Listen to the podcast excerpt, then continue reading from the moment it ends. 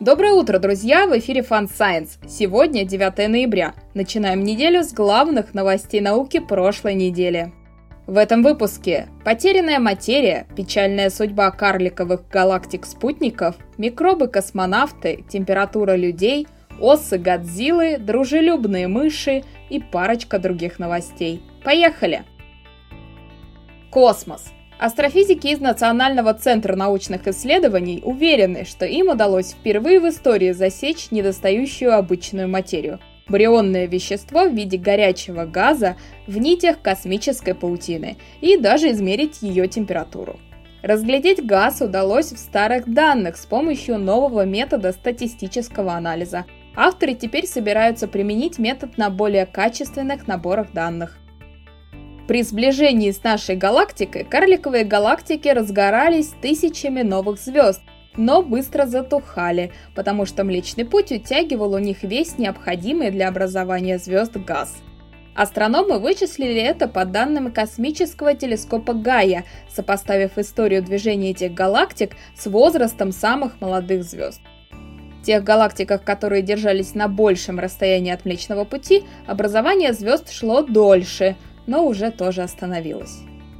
Астрономы при помощи наземных телескопов зарегистрировали самое короткое на сегодняшний день событие микролинзирования, длившееся почти 42 минуты.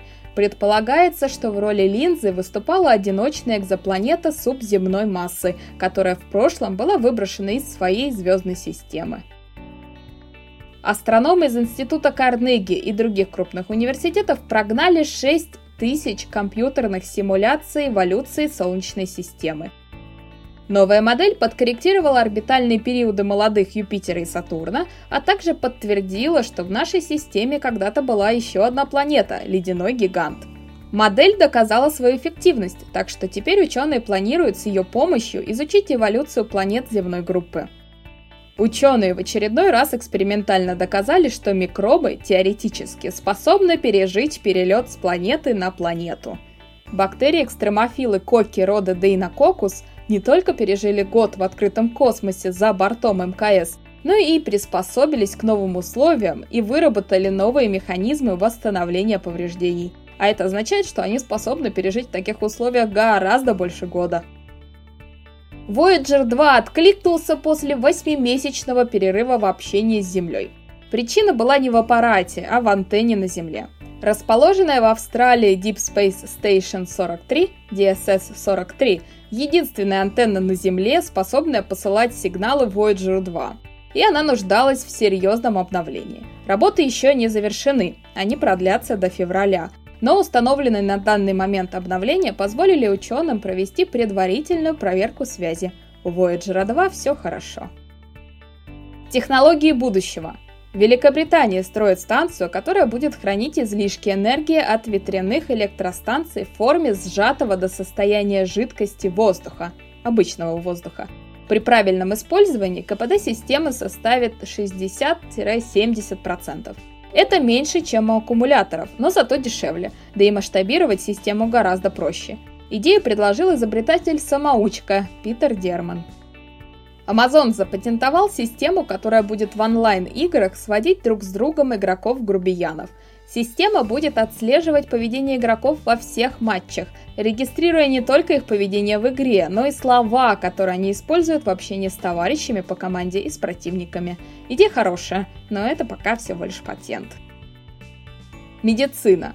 Люди становятся холоднее. Нормальная температура тела у современных людей становится ниже – Предполагалось, что у жителей развитых стран такое снижение объясняется доступом к современной медицине, поэтому авторы нового исследования отправились мерить температуру к индейцам в Боливии, и у них тоже оказалась более низкая температура. Так что пока ученым остается только констатировать этот странный феномен, накапливая больше данных и думая над гипотезами, которые могли бы его объяснить.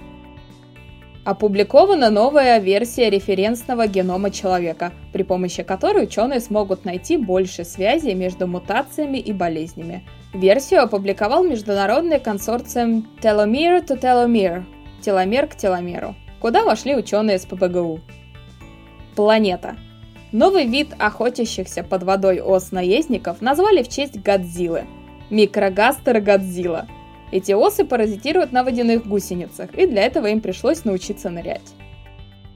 Млекопитающие начали жить группами еще во времена динозавров. Такой вывод сделали палеонтологи после исследования захоронения из 22 мышек возрастом 75,5 миллиона лет.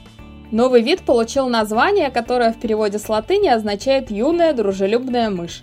Ранее считалось, что социальность у млекопитающих развилась лишь после вымирания, произошедшего 66 миллионов лет назад. Получается, что сдвинули даты на 9 миллионов лет назад. На этом все, друзья. С вами была Дарья. Спасибо за ваше внимание. До следующей недели.